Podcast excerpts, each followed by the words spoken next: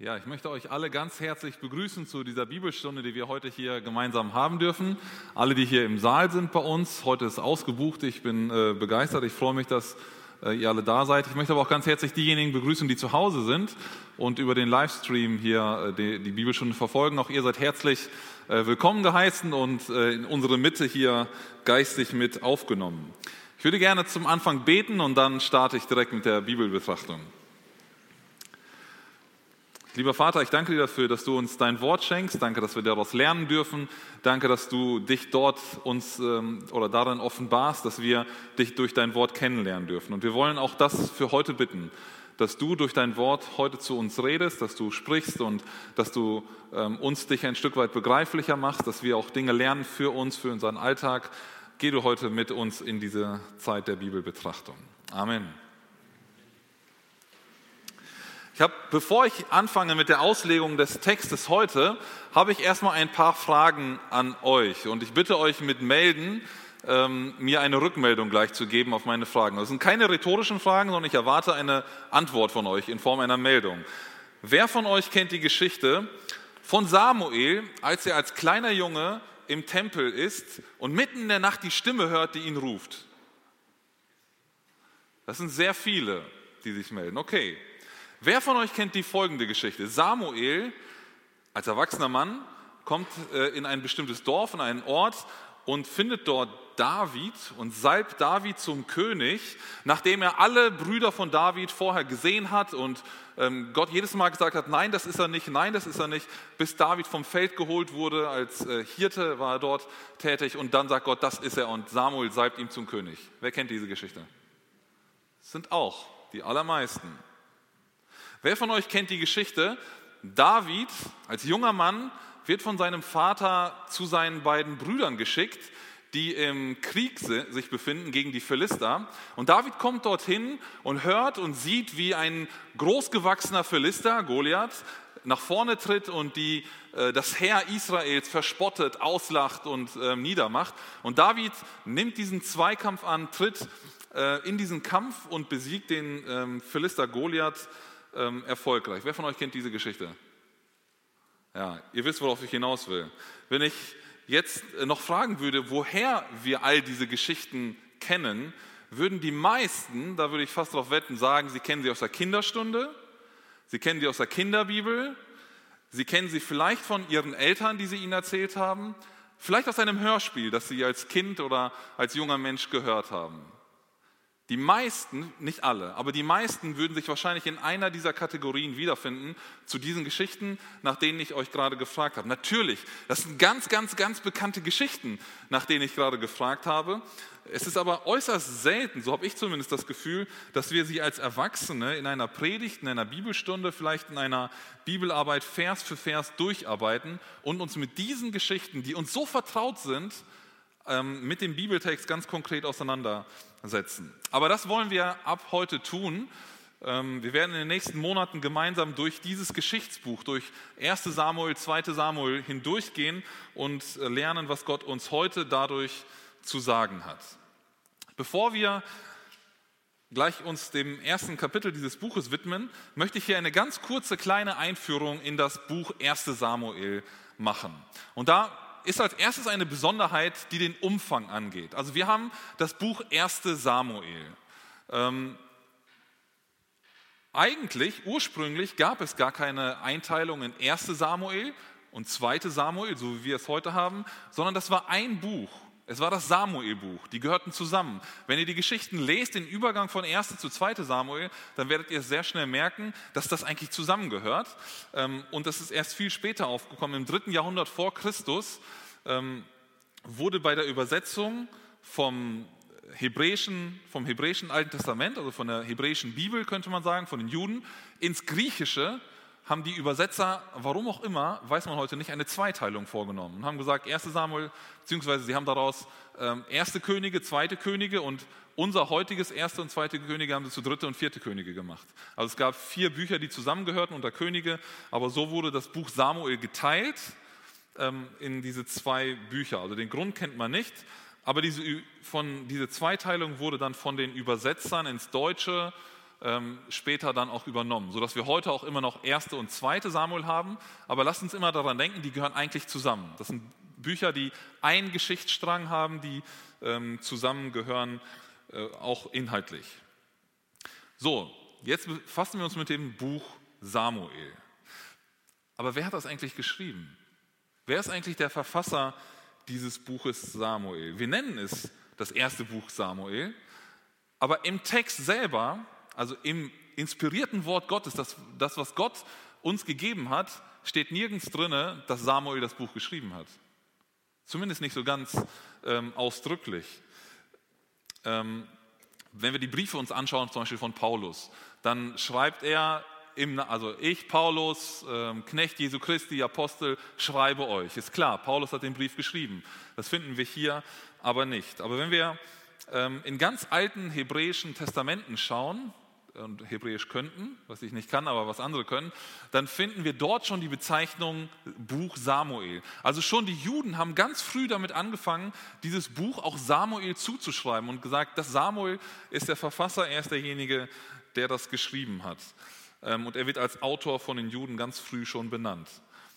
Häufig kommt ja dann die Frage, ja Moment mal, Samuel stirbt doch ähm, so am Ende des, also am Ende des ersten Buches ist Samuel schon tot. Da kommt der Saul zu der Wahrsagerin und lässt den, einen Toten beschwören und da kommt, äh, also Samuel wird sozusagen geholt ähm, und da ist er ja schon tot. Wie kann er denn noch ein ganzes Buch danach geschrieben haben über Ereignisse, die nach seinem Ableben stattfanden?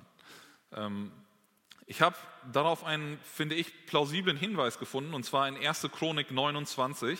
Da steht 1. Chronik 29, Vers 29 und 30. Und die Geschichte des Königs David, die frühere und die spätere, siehe, die ist geschrieben in der Geschichte des Seers Samuel und in der Geschichte des Propheten Nathan und in der Geschichte Gads des Schauenden. Dazu seine ganze Regierung, seine Macht und die Zeiten, die über ihn und über Israel und über alle Königreiche der Länder dahingegangen sind. Hier wird uns gesagt, dass auch die Propheten Nathan und Gad die beide auch mit David eng verbunden waren, also die zu David immer wieder Zugang hatten, dass sie auch ähm, die Geschichte von David aufgeschrieben haben. Nun, wir haben kein Buch, das Nathan heißt, kein Buch, das Gad heißt, ähm, aber die waren zur Zeit Davids und man kann hier also annehmen, dass diese drei, also Samuel, Nathan und Gad, dass sie die Verfasser der beiden Samuel-Bücher sind. Vermutlich hat Samuel den ersten Teil geschrieben, also das erste Buch, das wir heute haben, und die anderen beiden haben an dem zweiten Teil weitergeschrieben, was zu der früheren und späteren Geschichte Davids passen würde, von der ich gerade gesprochen habe oder die ich gerade vorgelesen habe. Und ähm, da Samuel eben der prominenteste war, weil über ihn am meisten berichtet ist, wurde sein Name vermutlich für die Bezeichnung der Bücher benutzt. Also Samuel ist ein, einer der Autoren und wahrscheinlich Nathan und Gad, aber wir wissen es nicht ganz genau. Jetzt möchte ich euch ganz kurz den Aufbau vom ersten Buch Samuel vorstellen, damit wir ganz grob so im Blick haben, äh, wo die Reise hingeht. Das Buch ist nämlich nicht immer chronologisch aufgebaut, das heißt in der zeitlichen Reihenfolge, so wie das Ganze abgelaufen ist geschichtlich, sondern es sind ein paar Sprünge drin, ähm, beziehungsweise Rückblenden, wo etwas Neues in, in, den Fokus gerückt wird, etwas Neues im Mittelpunkt steht ähm, und worüber berichtet wird. Man kann sagen, es gibt drei Erzählkreise, über die hier berichtet wird. Und ihr seht es eingeblendet, die Kapitel 1 bis 8, die befassen sich mit der Zeit von Samuel als Richter in Israel. Wir befinden uns ja hier an einer ganz spannenden Stelle, finde ich zumindest, das Volk ist die ganze Zeit bis jetzt in der sogenannten Richterzeit. Das heißt, es gibt gar keinen König, sondern es gibt verschiedene Richter, die auftreten und die das Volk immer wieder befreien von den äh, Angreifern, von den Philistern und von den äh, Midianitern und von anderen ähm, und aus der Sünde sozusagen herausholen und wieder Gott zuwenden als Volk und dann auch ähm, befreien, äh, rein politisch. Und hier im ersten Buch Samuel finden wir den Umbruch, Umbruch von dieser Richterzeit zur Königszeit. Dazu werden wir kommen. Das Volk wird einen König fordern ähm, und Samuel ist sozusagen der letzte Richter. Also in dieser Scharnierstelle, in dieser Umbruchszeit, da äh, befinden wir uns gerade. Und die ersten acht Kapitel befassen sich eben mit der Zeit Samuels als Richter in Israel. Kapitel 9 bis 15, da kommt dann der erste König. Wir sind in der Monarchie, der König ist da und ähm, Saul wird eingesetzt als König, er herrscht, das ist eine, nur ein bisschen darüber berichtet und dann wird schon berichtet, wie Saul verworfen wird von Gott, weil er ungehorsam wurde. Er hat Dinge getan, die er nicht tun sollte und er wird von Gott verworfen als erster König und das wird in Kapitel 9 bis 15 beschrieben. Und dann in den Kapiteln 16 bis 31, da geht es nochmal so ein Sprung zurück. Es ist nicht sofort der Tod von Saul oder ja, nach, mit der Verwerfung hört es nicht sofort auf, sondern zeitlich geht es nochmal einen Sprung zurück und David kommt äh, auf die Bühne so ein Stück weit und es wird die Geschichte von David beschrieben, wie er eben von Samuel gesalbt wird zum König und wie dann diese Parallelgeschichte zwischen Saul und David sich weiterentwickelt. Also vorher nur Saul und ab Kapitel 16 David und Saul und Samuel immer noch so ein Stück weit dazwischen auch. Bis hin zu Sauls Tod. Am Ende dieses Buches stirbt Saul und Jonathan im Kampf und ähm, dann endet das erste Buch Samuel und das zweite Buch startet dann, also knüpft daran an. Also können wir ganz grob diese Dreiteilung im Kopf haben, wenn wir in den nächsten Wochen uns hier mit diesem Buch beschäftigen werden. Also wir sind jetzt am ersten Kapitel, das heißt in der Zeit von Samuel als Richter in Israel, es gibt noch keinen König. Bevor wir jetzt aber loslegen, habe ich noch eine letzte Vorbemerkung, und zwar ähm, exegetischer Natur. Das heißt, es geht Exegetik, das ist die Auslegung. Ähm, wie gehe ich daran? Was hole ich da heraus aus dem Text? Und es ist ganz wichtig, dass wir uns einmal klar machen, was für eine Art von Text wir hier vor uns haben. Wenn ihr im Deutschunterricht aufgepasst habt, dann wisst ihr, dass wir im Deutschen, zum, also eigentlich in den meisten Sprachen, drei verschiedene Textgattungen haben, ähm, die, die bei, bei, bei ausgedachten Texten, sage ich mal, wichtig sind.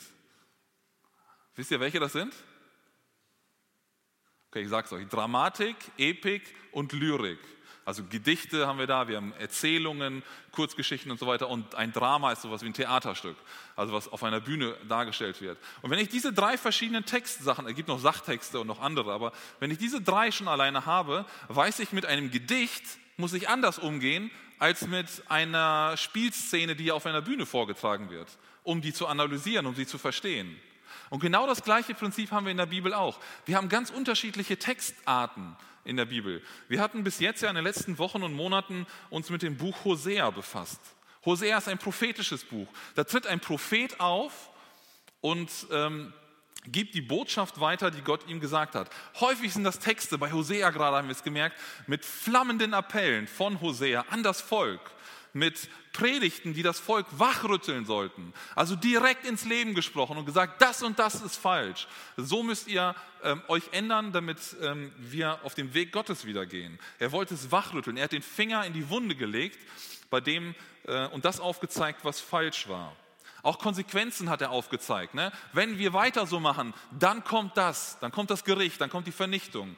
Aber am Schluss wird Gott uns wieder zurückholen und so weiter. Das sind prophetische Texte. Und hier im Buch Samuel begegnen wir nun einer ganz anderen Art von Text. Es ist ein Erzähltext, ein narrativer Text, so nennt man diese. Und diese Textart, die erfordert eine, auch eine besondere Herangehensweise bei der Auslegung des Textes. In Erzähltexten, so wie die, die wir jetzt hier haben, wo einfach die Geschichte erzählt wird, was passiert, als Israel unter den Richtern ist, als, dann sie, als sie einen König haben wollen und der erste König auftritt, ähm, da müssen wir uns vor Augen halten, dass diese Begebenheiten oft einfach nur so geschildert werden, wie sie sich zugetragen haben. Da gibt es keine Bewertung häufig. Da wird nicht gesagt, das ist aber schlecht, was du getan hast oder was er getan hat oder das ist sehr gut gewesen. Manchmal ja, dann ist es leichter für uns bei der Auslegung, aber nicht immer. Oft sind die bei den Erzähltexten ist einfach nur das, was passiert, wird eben äh, dargestellt. Ähm, das, was die Personen gemacht haben, gedacht haben, gesagt haben und so weiter. Und deshalb müssen wir in diesen Fällen den gesamtbiblischen Zusammenhang zu Rate ziehen, um das Verhalten beurteilen zu können. Also um sagen zu können, das, was David gemacht hat, war aber gut. Oder das, was Saul gemacht hat, das war nicht gut. Das war schlecht. Wenn er zum Beispiel zu der Wahrsagerin geht und dort Rat holen will, dann müssen wir sagen, es ist schlecht gewesen, was er getan hat, weil Gott es verboten hat vorher. Man darf nicht zu Wahrsagern gehen. Ähm, und das müssen wir dann eben aus dem gesamtbiblischen ähm, Zusammenhang beurteilen können. Aber was ich spannend finde an den Erzähltexten, weil die so offen berichten, einfach nur das sagen, was passiert ist, bekommen wir einen ehrlichen Blick in das Leben dieser Menschen, dieser biblischen Persönlichkeiten. Die Bibel vertuscht da nicht irgendetwas, sondern sagt uns so, wie es passiert ist. Ob es jetzt gut war, was die Personen gemacht haben oder nicht so gut war. Ja, lasst uns nach diesen Vorbemerkungen, die mir wichtig waren, bevor wir mit diesem Erzähltext starten, mit den Büchern Samuel, lasst uns nun in das erste Kapitel hineinschauen und ich werde euch ähm, die ersten acht Verse erstmal vorlesen, den ersten Abschnitt und dann gehen wir rein und sehen, was äh, Gott uns zu sagen hat. Also 1 Samuel 1 ab Vers 1. Es war ein Mann von Ramatayim Zophim vom Gebirge Ephraim und sein Name war Elkana, ein Sohn des Jeroham, des Sohnes Elihus, des Sohnes Tohus, des Sohnes Zufs, ein Ephraimiter. Und er hatte zwei Frauen. Der Name der, eine war, der einen war Hannah und der Name der anderen Penina. Penina hatte Kinder, aber Hannah hatte keine Kinder. Und aus diesem und dieser Mann ging Jahr für Jahr aus seiner Stadt hinauf, um den Herrn der Herrscher anzubeten um und ihm in Silo zu opfern. Dort aber waren die beiden Söhne Elis, Hophni und Pinhas, Priester des Herrn. Und es geschah immer an dem Tag, wenn Elkanah opferte, dann gab er seiner Frau Penina und all ihren Söhnen und Töchtern die ihnen zukommenden Anteile. Aber Hannah gab er den doppelten Anteil, denn Hannah hatte er lieb, aber der Herr hatte ihren Mutterleib verschlossen. Und ihre Widersacherin reizte sie mit vielen Kränkungen, um sie zu demütigen, weil der Herr ihren Mutterleib verschlossen hatte. So geschah es Jahr für Jahr, immer wenn sie zum Haus des Herrn hinaufzog, reizte jene sie. Dann weinte sie und aß nicht. Aber Elkanah, ihr Mann, sagte zu ihr, Hannah, warum weinst du? Und warum isst du nicht? Und warum ist dein Herz betrübt? Bin ich dir nicht mehr wert als zehn Söhne? In diesem ersten Abschnitt, der habe ich jetzt überschrieben als Hannas Kinderlosigkeit, ähm, da geht es, nein, bevor wir auf die Person kommen, machen wir erst einmal einen kurzen Blick darauf, wo sich diese ganze Geschichte überhaupt abgespielt hat. Also erst einmal schauen, wo ist der Schauplatz unserer Geschichte. Und im Prinzip ist hier ein Wechsel zwischen zwei Orten in der ganzen Geschichte, in dem ganzen ersten Kapitel zu finden, aber auch schon in diesen ersten Versen. Es geht einmal in Vers 1 um diesen Ort, den ich nur schwerlich aussprechen kann, Ramatayim Zophim vom Gebirge Ephraim. Später in Vers 19 wird dieser gleiche Ort nochmal genannt mit einer Kurzform, die ich besser aussprechen kann, Rama. Ähm, und im, Folge, im Folgenden wird es dann auch, ich glaube, immer als Rama auch betitelt. Es ist aber das, der gleiche Ort gemeint. Also dieser Ort, wo Samuel oder Elkanah und Hannah herkommen, Rama nenne ich ihn jetzt, das ist der eine Ort. Aber dann finden wir in Vers 3 noch einen zweiten Ort, von dem gesprochen wird. Und zwar steht hier Silo. In manchen äh, Übersetzungen steht auch Shiloh, denke ich. Ähm, und in diesem ganzen ersten Kapitel gibt es ständig so ein Hin und Her zwischen Silo und Rama. Also äh, die reisen hin und her. Und Silo oder Shiloh ist ein ganz besonderer Ort für die frühe Zeit der Israeliten in Kanaan. In Josua 18, Vers 1 lesen wir dazu Folgendes. Und die ganze Gemeinde der Söhne Israel versammelte sich in Silo und sie schlugen dort das Zelt der Begegnung auf und das Land war vor ihnen unterjocht. Silo ist der Ort, an dem die Stiftshütte stand. Das Volk kam rein, nahm das Land an, Kanaan, und Jerusalem hatten sie noch nicht als Hauptstadt. Und deswegen, oder ich weiß nicht ob deswegen, aber sie haben sich, warum auch immer, den Ort Silo ausgesucht und dort in Silo die Stiftshütte aufgebaut, aufgestellt. Ähm, und sie ist nicht mehr hin und her gewandert, so wie vorher auf der, in der Wüstenwanderung, sondern die Stiftshütte hatte dort einen festen Ort. Das war also der, der zentrale Ort, wo die ähm, die, der, der Glaube ausgelebt, ausgeübt wurde. Dort wurden die Opfer gebracht, die Gott vorgeschrieben hat. Dort wurde angebetet. Es war im Prinzip der Ort des Gottesdienstes. Also Silo, ein ganz, eine ganz besondere Stadt. Und jetzt lesen wir immer, dass, ähm, dass Elkanah mit seiner Familie von Rama nach Silo reist und wieder zurück, sodass wir ganz kurz einmal vor Augen haben, wo ähm, passiert das Ganze. Lasst uns jetzt mal einen Blick auf die Handlung und auf die Charaktere werfen, die hier auftreten. Und so werden wir dann auch in den nächsten beiden Abschnitten vorgehen, dass wir uns die Handlung und die dazukommenden Charaktere anschauen. Also als erstes tritt hier Elkanah auf. Vers 1 lesen wir von ihm und in Vers 2 von Hannah und Penina. Das sind die Handelnden, die hier beschrieben werden. Nun, Elkanah wird in Vers 1 als Ephraimiter beschrieben. Manchen Übersetzungen bei euch könnte es auch sein, dass Ephratita steht. Die Schreibweise ist nicht ganz klar, welches Wort jetzt da genau gemeint ist. Ähm, die meisten übersetzen es aber als Ephraimiter. Man könnte jetzt also meinen, Samuel ist ein Ephraimiter. Das heißt, er stammt ja von, also ist der Sohn von Elkanah, Elkanah ist der Ephraimiter. Das heißt, er gehört dem Stamm Ephraim an. Wäre erstmal nichts Schlimmes, oder? Ähm, ist ja halt, also muss ja auch Menschen geben, die aus dem Stamm Ephraim kommen. Das wäre aber problematisch, das habe ich mich als Kind immer gefragt, wie, wie kann das sein eigentlich? Das wäre problematisch, wenn wir sehen, was Samuel in der Folge alles tut. Samuel macht nämlich später, als er erwachsen ist und das Volk anleitet, er übt mehr oder weniger so eine Art Priesterdienst aus. Er führt Opferungen durch, er salbt den König und so weiter. Also er macht einige Dinge, die eigentlich nur ein Priester machen durfte oder ein Levit. Und wir sehen das in, in 4. Mose 18, da sagt Gott, dass zum Beispiel die Opferungen nur von den Priestern und Leviten durchgeführt werden dürfen. Nur die durften dort im Tempel, in der Stiftshütte arbeiten. Und hier tut Samuel das dann auch später. Somit hätte Samuel ja in seiner Position als Prophet und Richter mehrfach Gottes Gebot missachtet, wenn er Ephraimiter wäre und nicht Levit. Und ich habe mich früher schon immer gefragt, wie das sein kann. Ähm, und jetzt fand es ganz interessant äh, in der Vorbereitung, das herauszufinden. In 1. Chronik 6, Abvers 18, äh, da finden wir ein Geschlechtsregister. Da geht es um jemand ganz anderen, dessen Geschlechtsregister ähm, berichtet wird. Aber in diesem Geschlechtsregister taucht auf einmal Samuel auf und Elkanah. Also es ist wirklich diese Familie, die gemeint ist. Ähm, und dieses Geschlechtsregister dort in 1. Chronik 6, Abvers 18 bis 23, das geht bis auf Levi zurück. Also da gibt es eine Linie von Levi, also den Leviten und seinen Nachkommen und bis zu Samuel. Das heißt, dort wird gesagt, Samuel ist ein Levit gewesen. Er, das ist also alles richtig, was er getan hat. Nun jetzt kommt nur die Frage, wieso wird sein Vater Ephraimiter genannt? Es hat eigentlich einen ganz einfachen Grund, meine ich.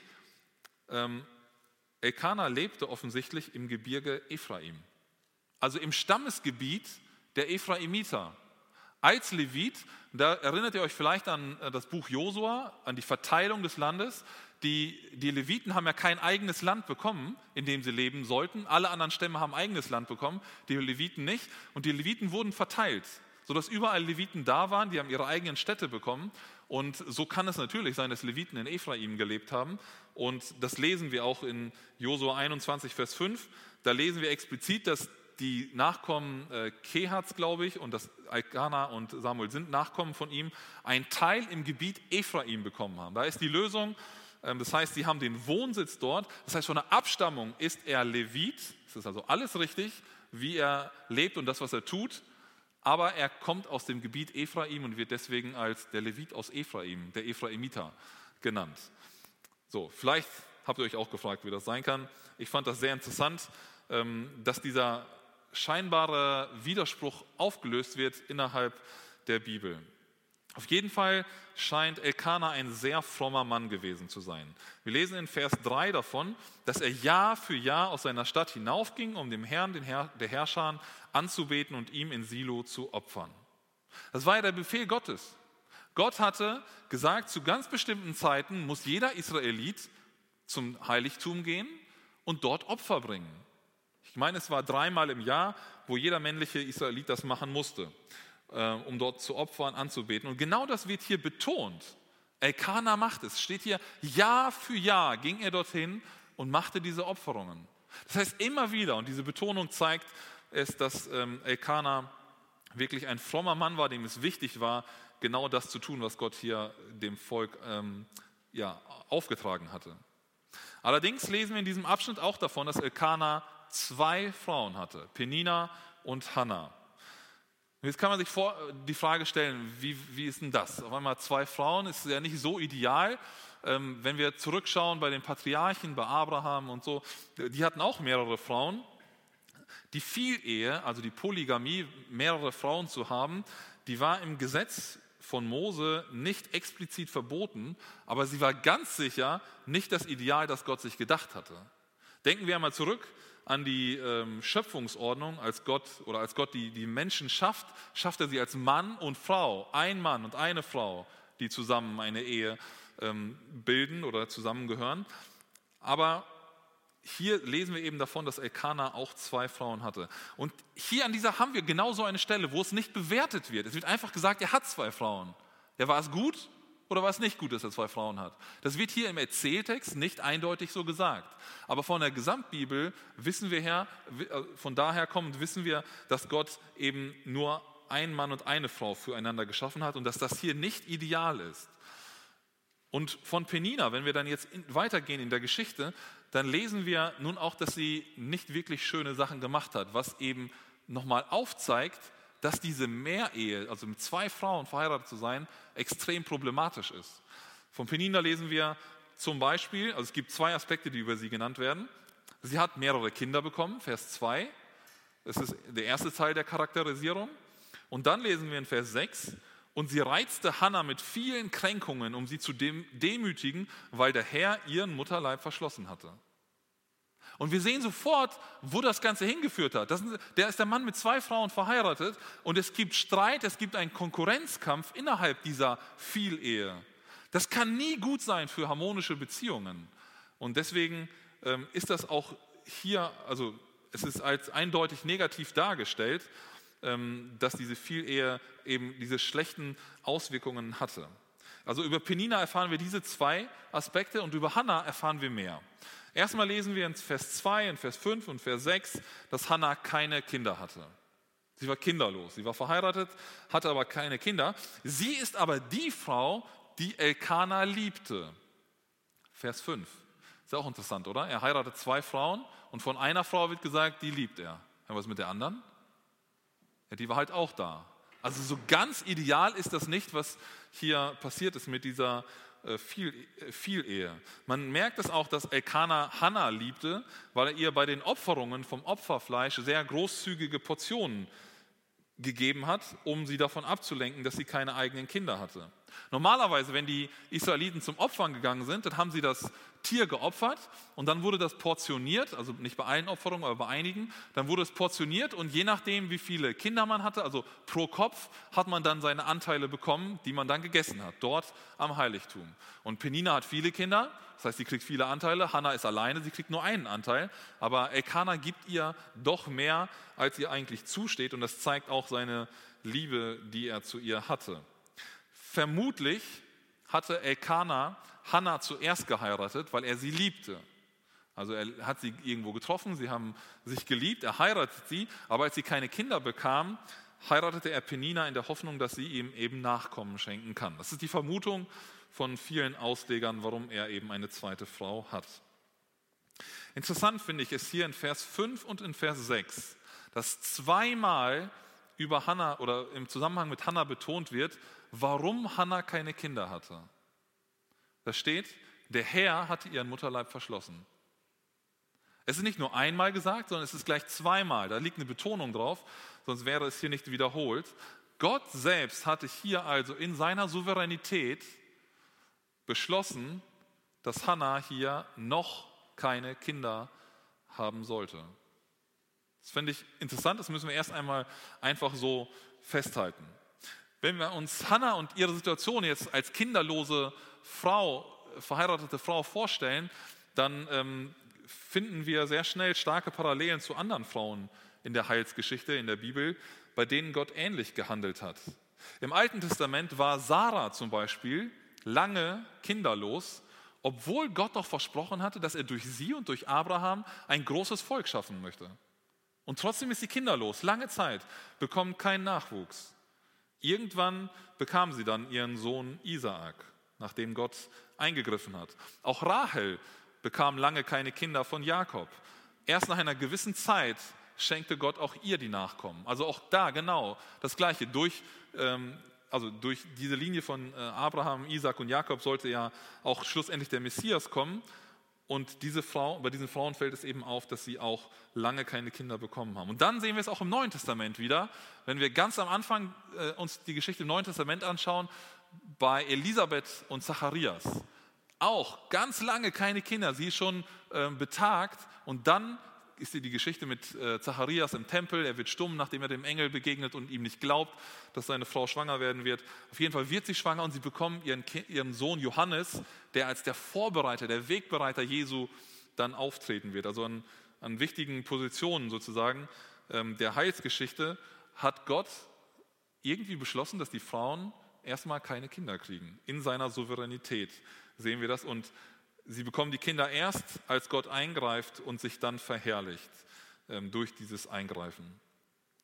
Und hier sehen wir auch das eigentliche Problem dieses Abschnitts, Hannas Kinderlosigkeit. Wir merken in diesen Versen, finde ich zumindest richtig, wie stark sie darunter leidet.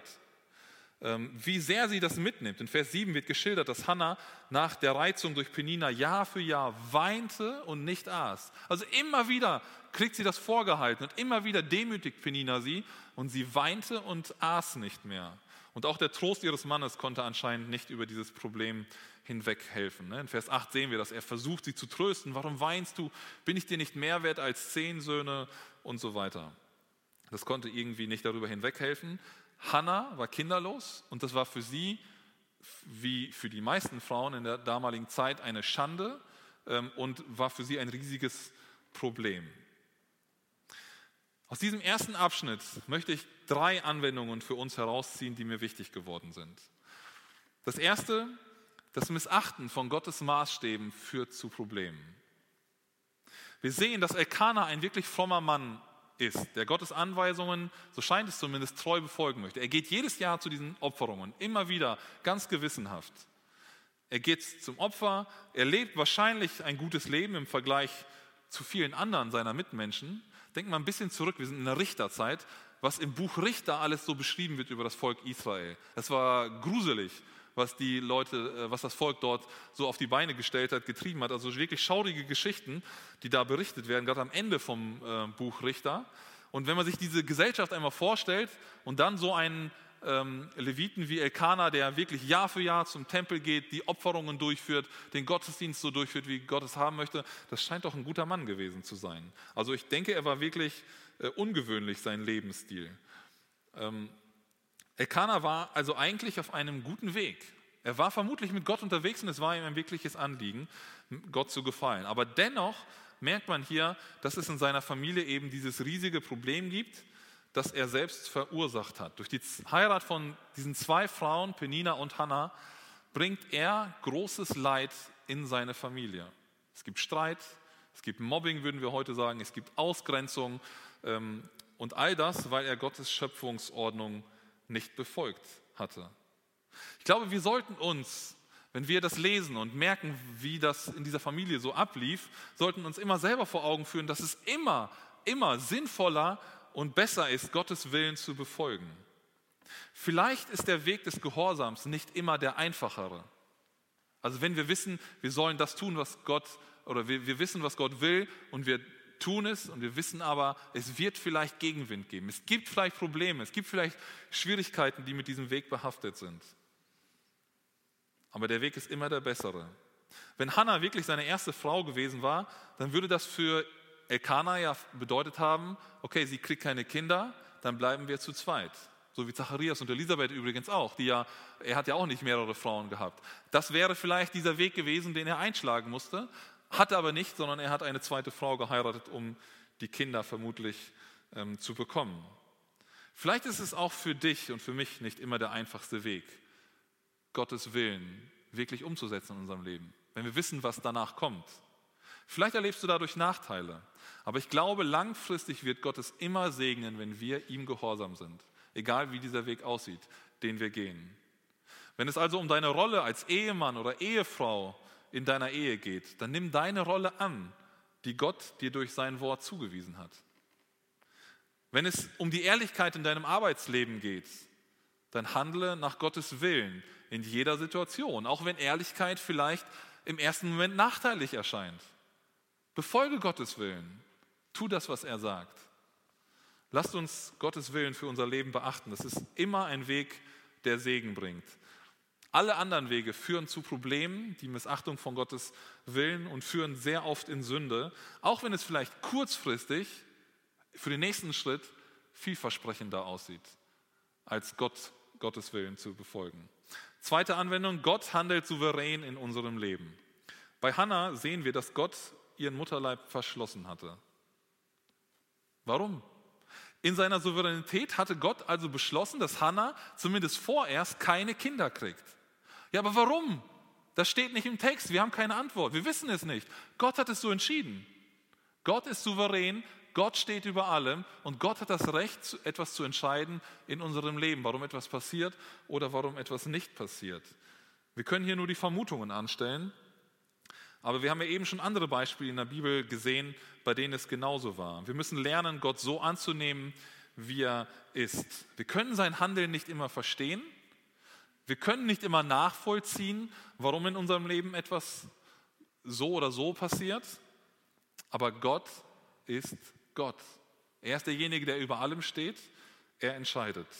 Und aus dem Neuen Testament her kommend können wir, wenn wir Römer 8, 28 dazu nehmen, ähm, das irgendwie ganz beruhigt annehmen. Da sagt Paulus, wir wissen aber, dass denen, die Gott lieben, alle Dinge zum Guten mitwirken, denen, die nach seinem Vorsatz berufen sind. Deshalb dürfen wir uns dieser Führung Gottes anvertrauen. Gott ist souverän, ja. Gott entscheidet für dein Leben und für mein Leben. Er ist derjenige, der die Entscheidung trifft und nicht immer wir. Wir können es nicht immer nachvollziehen. Aber wenn wir Gott lieben, dann führt es immer zum Guten. Es wirkt immer zum Guten mit für uns. Es ist immer für uns positiv. Lasst uns diesem uns diesem Gott anvertrauen und seiner Führung anvertrauen, seine Entscheidungen respektieren für unser Leben und darauf hoffen, dass Gott dich und mich in seiner Hand hält. Manchmal wird Gott die Umstände ändern. Ja, so wie hier. Er ändert es. Sie bekommt auf einmal ein Kind nachher. Das wird Gott aber nicht immer tun. Manchmal verändert Gott aber uns und schenkt uns die Kraft, um durch diese Umstände weiter gehen zu können, weitere Schritte machen zu können. Aber lasst uns an Gott, äh, lasst uns Gott vertrauen, dass er ähm, das Beste für uns im Sinn hat. Und dritte Anwendung aus diesem ersten Abschnitt, unsere Äußerungen und unser Verhalten beeinflussen unsere Mitmenschen. Wir sehen deutlich an diesem ersten Abschnitt, dass Hannah massiv durch das Verhalten von Penina beeinflusst wurde. Ihre ohnehin schwierige Situation wurde nur noch verschlimmert durch das, was Penina ihr Jahr für Jahr antat. Sie demütigte, sie reizte, und auch bei uns gibt es das heutzutage leider allzu oft, denke ich. Durch das, was wir sagen oder wie wir uns anderen gegenüber verhalten, schaden wir unseren Geschwistern und unseren Mitmenschen leider sehr häufig. Lasst uns einfühlsam sein im Umgang miteinander. Nicht immer mit der Tür gleich ins Haus fallen. Nicht mit dem Holzhammer draufschlagen, wenn wir einen Fehler erkannt haben beim anderen. Sondern lasst uns ähm, mit Einfühlungsvermögen, mit Liebe füreinander uns gegenseitig ermutigen, aufbauen und weiterhelfen. Und lasst uns das beim Reden mit und übereinander und beim Ausleben im Alltag immer wieder im Blick behaben. Also unsere Äußerung, unser Verhalten, die haben einen Einfluss auf unsere Mitmenschen um uns herum.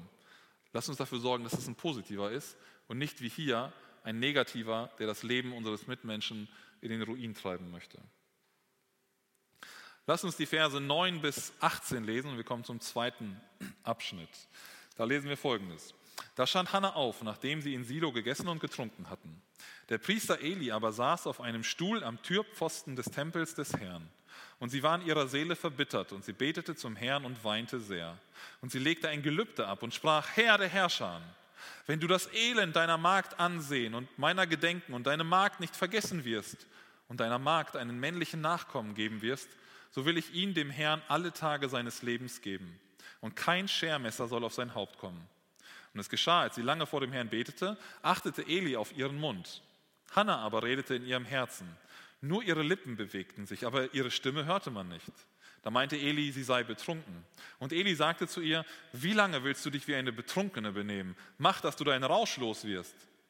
Aber Hannah antwortete und sagte, nein, mein Herr, ich bin nichts anderes als eine betrübte Frau. Wein und Rauschtrank habe ich nicht getrunken, sondern ich habe mein Herz vor dem Herrn ausgeschüttet.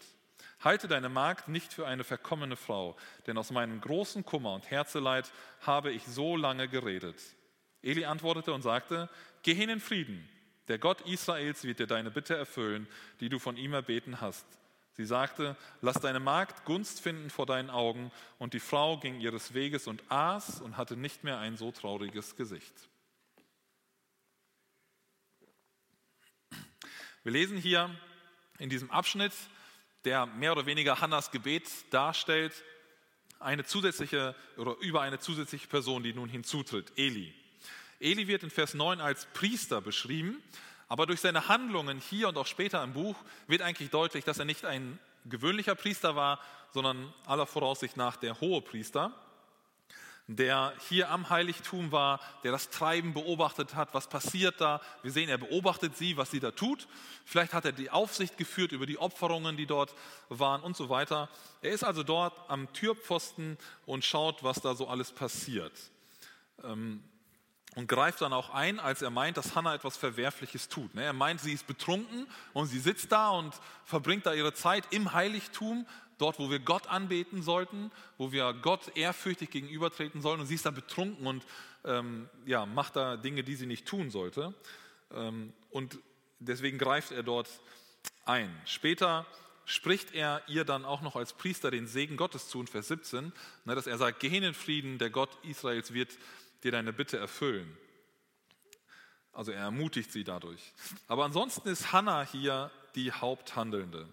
Also wir müssen uns vorstellen, sie kommen mit ihrer Familie nach Silo, sie opfern dort und wieder die gleiche Situation wie immer. Penina kriegt ihre Anteile, Hannah kriegt den doppelten Anteil, aber Penina reizt sie die ständig und demütigt sie und sagt, ach du hast doch keine Kinder und so weiter. Wir können uns die Situation ungefähr vorstellen. Hannah ist total deprimiert, total ähm, ja, auf, dem, äh, auf dem Boden ähm, angekommen und wir lesen in Vers 8, nach dem Essen stand sie auf und ging weg. Hannah ist total ähm, ja, am Boden zerstört und nachdem sie diese Demütigung ihrer Konkurrentin ertragen musste, geht sie hier in den Tempel. Also sie geht, in Vers 9 lesen wir das, in das Heiligtum. Sie erlebt diese Demütigung und ihre Reaktion ist, sie geht zum Tempel. Vielleicht fragt ihr euch, wieso an dieser Stelle das Heiligtum Tempel genannt wird. Der Tempel ist doch eigentlich noch gar nicht da, oder? Den hat doch Salomo gebaut. Und der hat erst ein paar Jahre danach gelebt. Das heißt, den Tempel gibt es hier noch gar nicht. Der, der, der Tempel in Jerusalem, und wir sind auch nicht in Jerusalem, sondern in Silo. Ähm, aber man, die Stiftshütte wird hier auch als Tempel, als Heiligtum bezeichnet, weil vermutlich die Stiftshütte dort mehr oder weniger fest ähm, schon aufgebaut wurde. Also man nimmt an, dass dort auch ein, ein fester Zaun drumherum war, nicht mehr nur diese einfachen Stangen wie in der Wüste. Ähm, und deswegen, also wir lesen ja auch in Vers 9, dass Eli am Türpfosten saß, also es scheint eine richtige Tür ein Tor gewesen zu sein äh, um, beim Eingang. Das heißt, deswegen wird hier häufig von einem Tempel schon gesprochen. Es ist aber nicht der spätere salomonische Tempel gemeint, der ähm, dann unter Salomo gebaut wird. Wenn wir hier aber nochmal den Vergleich von Hannah zu den Frauen der Patriarchen ziehen, die ich erst genannt habe, Sarah, Rahel und so weiter, dann fällt hier ein entscheidender Unterschied auf. Vielleicht ist es euch gerade beim Lesen auch schon aufgefallen. Hannah ist kinderlos. Das ist ihr Problem. So wie bei Sarah und wie bei Rahel auch. Aber es gibt einen entscheidenden Unterschied zu diesen Frauen. Hannah versucht nicht, ihrem Glück selbst auf die Sprünge zu helfen.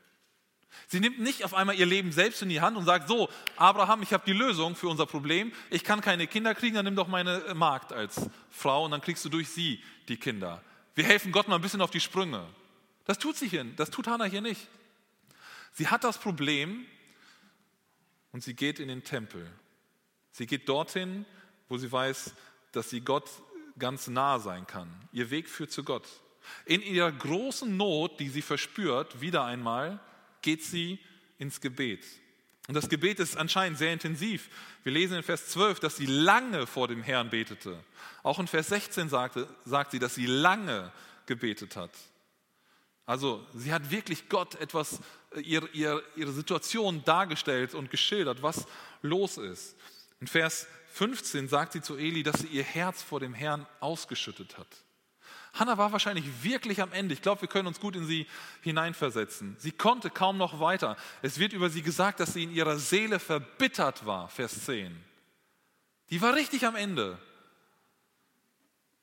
Sie selbst sagt in Vers 15, dass sie großen Kummer und Herzeleid verspürt hat. Hannah ist richtig am Boden. Und in dieser Situation flüchtet sie nicht irgendwo hin, sondern zu Gott. Sie schüttet ihr Herz vor ihm aus. Sie lässt alles raus, was sie bewegt, was in ihr ist. Und in ihrem Gebet legt Hannah dann auch noch einen Eid ab. Vers 11 lesen wir davon, sie legte ein Gelübde ab und sprach, Herr der Herrscher, wenn du das Elend deiner Magd ansehen und meiner gedenken und deine Magd nicht vergessen wirst und deiner Magd einen männlichen Nachkommen geben wirst, so will ich ihn dem Herrn alle Tage seines Lebens geben und kein Schermesser soll auf sein Haupt kommen. Sie verspricht Gott hier, dass sie ihm ihr Kind weihen wird, wenn Gott ihr einen Sohn schenkt. Da bekommt das Lied Alles will ich Jesus weihen eine ganz neue Bedeutung, wenn man sich diese Situation einmal vor Augen führt. Sie wäre bereit oder sie ist hier bereit, den Sohn, für den sie so lange gebetet hat, auf den sie so lange gewartet hat und gehofft hat, Gott wieder abzugeben.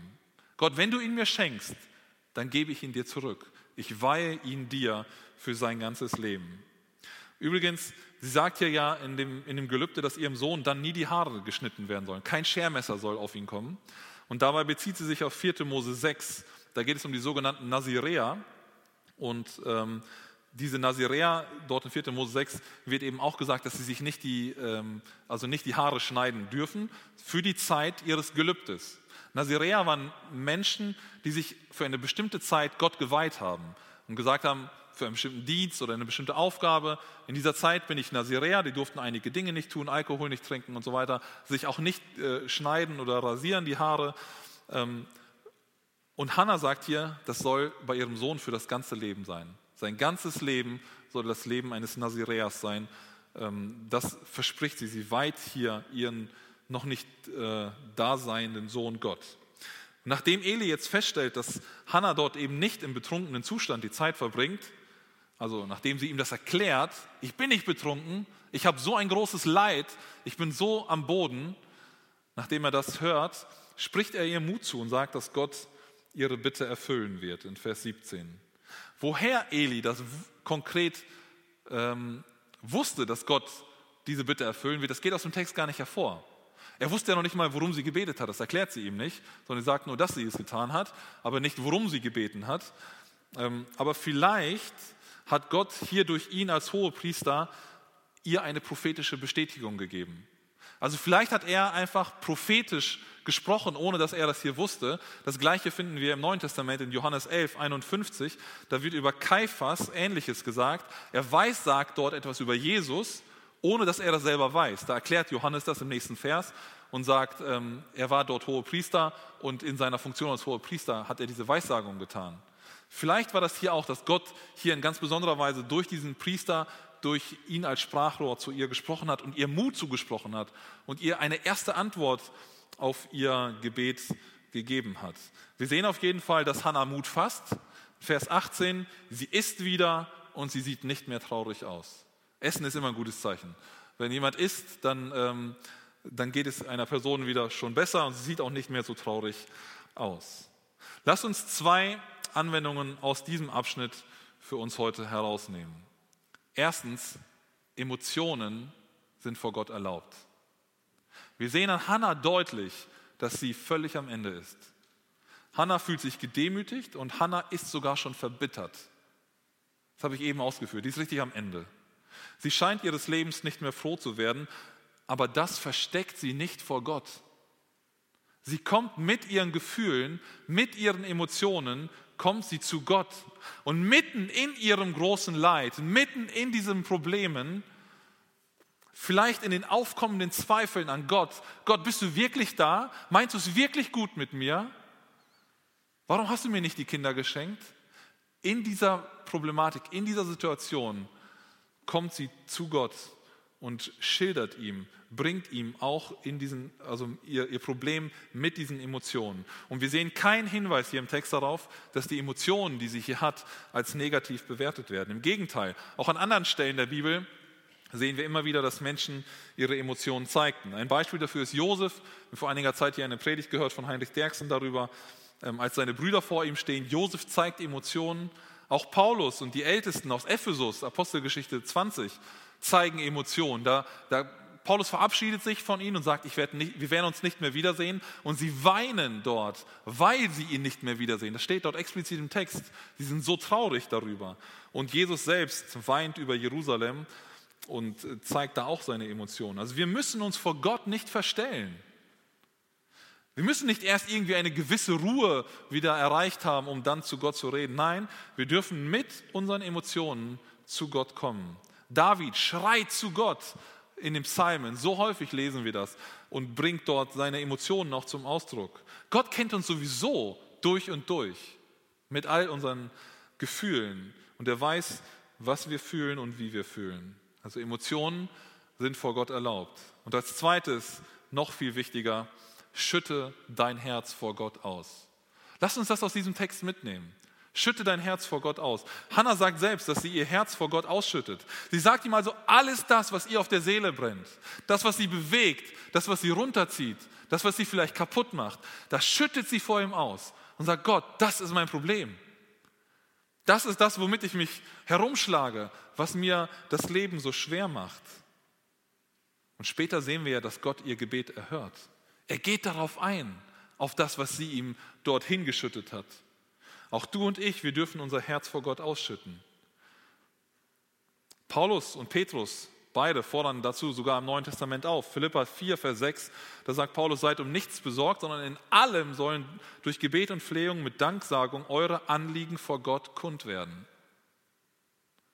Unser Anliegen, das, was uns bewegt, das sollen wir Gott abgeben. Das sollen wir ihm sagen. 1. Petrus 5, 6 und 7, da sagt Petrus, demütigt, demütigt euch nun unter die mächtige Hand Gottes, damit er euch erhöht zur rechten Zeit, indem ihr alle eure Sorge auf ihn werft. Denn er ist besorgt für euch. Es ist ein absolut zutiefst biblisches Prinzip, mit seinen Sorgen zuerst zu Gott zu kommen. Nicht nur in sich hineinfressen, nicht irgendwo anders hingehen, irgendein Ventil suchen, irgendeine Lösung suchen dafür, sondern mit unseren Sorgen zu Gott zu kommen, unser Herz vor ihm auszuschütten, es ihm hinzulegen, unsere Sorge auf ihn werfen, Gott abgeben. Bei Gott bist du immer richtig damit. Wenn dich etwas bedrückt, wenn du Sorgen mit dir herumschleppst, wenn du Unrecht vielleicht erlitten hast, wenn Beziehungen dich gerade belasten, wenn du im Leben in einer Sackgasse steckst, wenn dein Glaube durch Zweifel zu ersticken droht, dann komm zu Gott. Schütte ihm dein Herz aus. Sag ihm alles, was in dir vorgeht. Und das kann auch lange dauern. Gott hat Zeit. Du darfst ihm deine Probleme nennen. Hannah hat auch lange gebetet. Gott wartet auf dich. Und was mich ähm, so getroffen hat in der Vorbereitung, ist der letzte Satz jetzt aus 1. Petrus 5, in Vers 7. Da steht, denn er ist besorgt für euch. Gott ist besorgt um dich und um mich. Lasst uns ihm unsere Sorgen abgeben. Das, was uns runterzieht, was uns kaputt zu machen droht, lasst uns das Gott abgeben. Lasst uns zum dritten und letzten Abschnitt kommen, die Verse 19 bis 29. Ich lese sie uns einmal. Und sie machten sich am nächsten Morgen früh auf und beteten an vor dem Herrn. Und sie kehrten zurück und kamen in ihr Haus nach Rama. Und Elkanah erkannte Hannah, seine Frau, und der Herr dachte an sie. Und Hannah wurde schwanger. Und als die Tage um waren, gebar sie einen Sohn, und sie gab ihm den Namen Samuel, denn vom Herrn habe ich ihn erbeten. Und der Mann Elkanah zog mit seinem ganzen Haus wieder hinauf, um dem Herrn das jährliche Schlachtopfer zu opfern und sein Gelübde zu erfüllen. Aber Hannah ging nicht mit ihm hinauf, sondern sie sagte zu ihrem Mann, wenn der Junge entwöhnt ist, will ich ihn bringen, dass er vor dem Herrn erscheint und dort für immer bleibt. Und ihr Mann Elkanah sagte zu ihr, tu was Gutes in deinen Augen, bleibe, bis du ihn entwöhnt hast. Nur möge der Herr sein Wort aufrecht erhalten. So blieb die Frau und stillte ihren Sohn, bis sie ihn entwöhnt hatte. Und als sie ihn entwöhnt hatte, nahm sie ihn mit sich hinauf nach Silo, dazu drei Stiere und ein Eva Mehl und einen Schlauch Wein und brachte ihn in das Haus des Herrn. Der Junge aber war noch jung. Und sie schlachteten den Stier und brachten den Jungen zu Eli. Und sie sprach, bitte mein Herr, so wahr du lebst, mein Herr, ich bin die Frau, die hier bei dir stand, um zum Herrn zu beten. Und diesen, um diesen Jungen habe ich gebeten, und der Herr hat mir meine Bitte erfüllt, dass ich von ihm, die ich von ihm erbeten habe. So habe auch ich ihn dem Herrn wiedergegeben. All die Tage, die er lebt, soll er dem Herrn gehören. Und sie beteten dort den Herrn an. Hier kommt unsere Begebenheit nun zu ihrem positiven Abschluss. Es begann ja sehr deprimierend mit der Schilderung von Hannas Situation. Sie ist kinderlos, sie wird gedemütigt. Aber jetzt kommt Gott ins Spiel und greift ein. Die Familie kommt nach Hause und dann lesen wir, dass Elkanah Hannah erkannte in Vers 9. Sie schliefen also miteinander. Das ist hier so ein sogenannter Euphemismus, also eine Umschreibung von dem, was passiert. Und dieses Mal wird Hannah schwanger. Aber das passiert nicht zufällig. Und das finde ich auch interessant, dass es hier so eine Verkettung im Text zu sehen ist. In 19b sehen wir, da steht folgendes. Und Elkanah erkannte Hannah, seine Frau. Nächster Schritt. Und der Herr dachte an sie. Nächster Schritt. Und Hannah wurde schwanger. Also wieder Gott, der eingreift. Wieder Gott, der, der in seiner Souveränität entscheidet, sie bekommt ein Kind. Gott schenkt ihr hier das Kind als Gebetserhörung. Und dann wird das Kind geboren, es wird Samuel genannt, Vers 20. Was für eine grandiose Wendung. Wir müssen uns mal in Hannah hineinversetzen. Was ist in ihrem Leben passiert? Sie, die vorher so gedemütigt war, die von anderen vielleicht sogar verlacht wurde oder zumindest ausgegrenzt wurde, hat hier auf einmal dieses Kind. Was für eine geniale Gebetserhörung. Sie betet und Gott schenkt ihr das. Sie erfährt Gott ganz praktisch, ganz lebensnah im Alltag.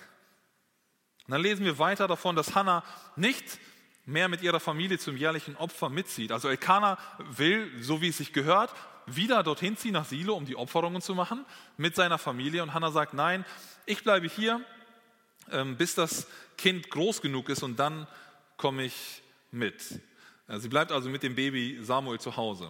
Spätestens hier in Vers 22 muss Hannah Elkanah ja von ihrem Versprechen berichtet haben weil sie ja dann davon erzählt, dass sie ihn dann später dorthin bringen wird in den folgenden Versen und dass er dort für immer bleiben soll. Also spätestens hier muss sie ihm davon berichtet haben, vielleicht wahrscheinlich auch schon äh, vorher in der Schwangerschaft. Und Elkanah hätte eigentlich nach dem mosaischen Gesetz als Ehemann das Recht gehabt, das Gelübde von Hannah zu widerrufen. Also in 4. Äh, Mose 30 ab Vers 11, da finden wir die Stelle, dass wenn ähm, eine Frau ein Gelübde tut und wenn der Ehemann das, davon erfährt und meint, das ist nicht gut, dann darf er das sofort widerrufen und es geht ohne Strafe für die Frau dann aus. Also Gott wird da nicht strafen. Sie ist dann von ihrem Gelübde frei. Aber das tut Elkanah hier nicht. Und das zeigt, dass er sich vollständig mit dem Versprechen seiner Frau identifiziert. Ich meine, schließlich ist es ja auch sein erster Sohn von Hannah. Also auch sein Nachkommen. Er könnte auch sagen, nee, mein Sohn bleibt bei mir. Ich will, dass er bei mir aufwächst. Ich will ihn prägen. Ich will mit ihm leben. Aber das tut er hier nicht, sondern er geht auf das Versprechen, auf das Gelübde, das Hannah abgegeben hat, ein und identifiziert sich damit. Vers 24 lesen wir dann, dass Samuel, äh, dass Hannah Samuel nach Silo zu Eli bringt, als sie ihn entwöhnt hat. Die meisten, also als sie nicht mehr stillen muss, die meisten Ausleger nehmen an, dass Samuel hier etwa drei Jahre sein muss. Es gibt verschiedene äh, andere außerbiblische Quellen, wo davon berichtet wird, wann Kinder entwöhnt waren gewöhnlich. Und das war meistens so im Alter von zwei bis drei Jahre. Zum Beispiel in 2. Makkabäer, einem apokryphischen Buch des Alten Testaments, kann man es nachlesen. Da wird das auch genannt. Ähm, also vermutlich im Alter von drei Jahren, also sehr jung können wir festhalten, bringt sie ihren Sohn zu Eli in die Stiftshütte und damit symbolisch zu Gott zurück. Und dann wird auch noch berichtet, dass sie Schlachtopfer bringen. Sie haben gleich drei Stiere mit, also die bringen ja richtig Fleisch mit, das geopfert wird ähm, als Dank an Gott. Und ähm, Hannah erfüllt hier ihr Versprechen. Sie löst ihr Versprechen ein. Gott handelt, indem er das Gebet erhört und Hannah erfüllt dann ihr Versprechen. Lass mich auch aus diesem letzten Abschnitt noch zwei Text, äh, Aspekte benennen, die wir als Anwendung lernen können. Erstens, Gott erhört Gebete. Die Geschichte von Hannah und ihrem Gebet ist eine von so vielen Bestätigungen in der Bibel, dass Gott Gebete erhört. Und hier wird so eindrucksvoll, finde ich zumindest, gezeigt, dass Gott eingreift. Er ist nicht irgendwo, sondern Gott greift in das Leben eines Menschen hier auf der Erde ein. Da ist eine Frau, die anscheinend nicht mehr in der Lage ist oder nicht in der Lage ist, ein Kind zu bekommen. Und dann schenkt Gott ihr doch ein Kind. Nachher lesen wir im Kapitel 2, 21, dass sie noch mehr äh, Kinder bekommen hat, noch drei Söhne und zwei Töchter. Also Gott schenkt ihr noch mehr Kinder. Wir können aus dieser Geschichte nicht lernen, dass es immer zu einem Happy End kommt. Also dass es immer gut ausgeht. Es ist immer toll am Ende alles. Das können wir hier nicht daraus lernen.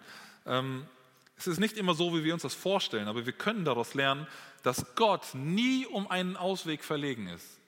Gott hat immer einen Ausweg, immer eine Lösung in der Hinterhand. Denken wir an das Volk Israel am, äh, am Schilfmeer, die Ägypter kommen, sie sind eingekesselt. Ja, wo? Was sollen sie machen? Ist aus. Gott hat immer eine Lösung. Er teilt einfach das Meer, das Volk geht durch. Fertig.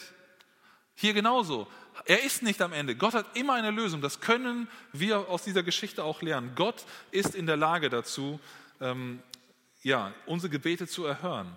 Und lasst uns mit diesem Vertrauen zu Gott kommen, besonders gleich, wenn wir miteinander beten werden. Lasst uns in diesem Vertrauen zu Gott, der Gebete erhören kann, unser Herz vor ihm ausschütten. Gott ist derjenige, der Gebete erhört. Wenn du heute ein Anliegen hast, dann lass uns doch gleich als Gemeinde dafür gemeinsam bitten, weil wir wissen, dass Gott in der Lage ist, unser Gebet zu erhören. Kein Anliegen ist ihm zu klein. Lass uns daran festhalten, dass wir einen hörenden und einen handelnden Gott haben, der in unser Leben hineinwirkt. Und ein zweiter Punkt, gib Gott alles. Wenn ich mich in Hannas Situation hineinversetze, dann finde ich es echt krass, dass sie ihren so lange erwarteten Sohn wieder abgibt.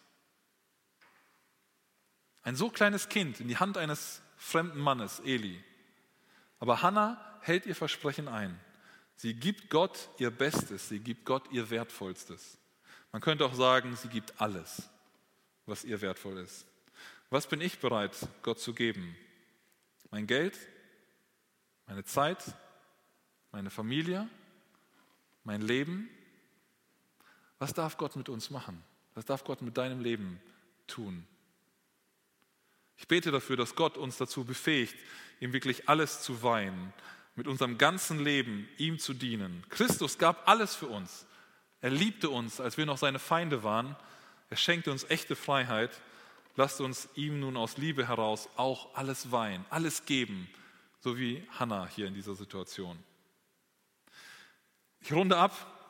Dieser Text leitet uns ein in die nun folgende Geschichte eines großen Mannes Gottes, den Gott gebraucht hat, Samuel.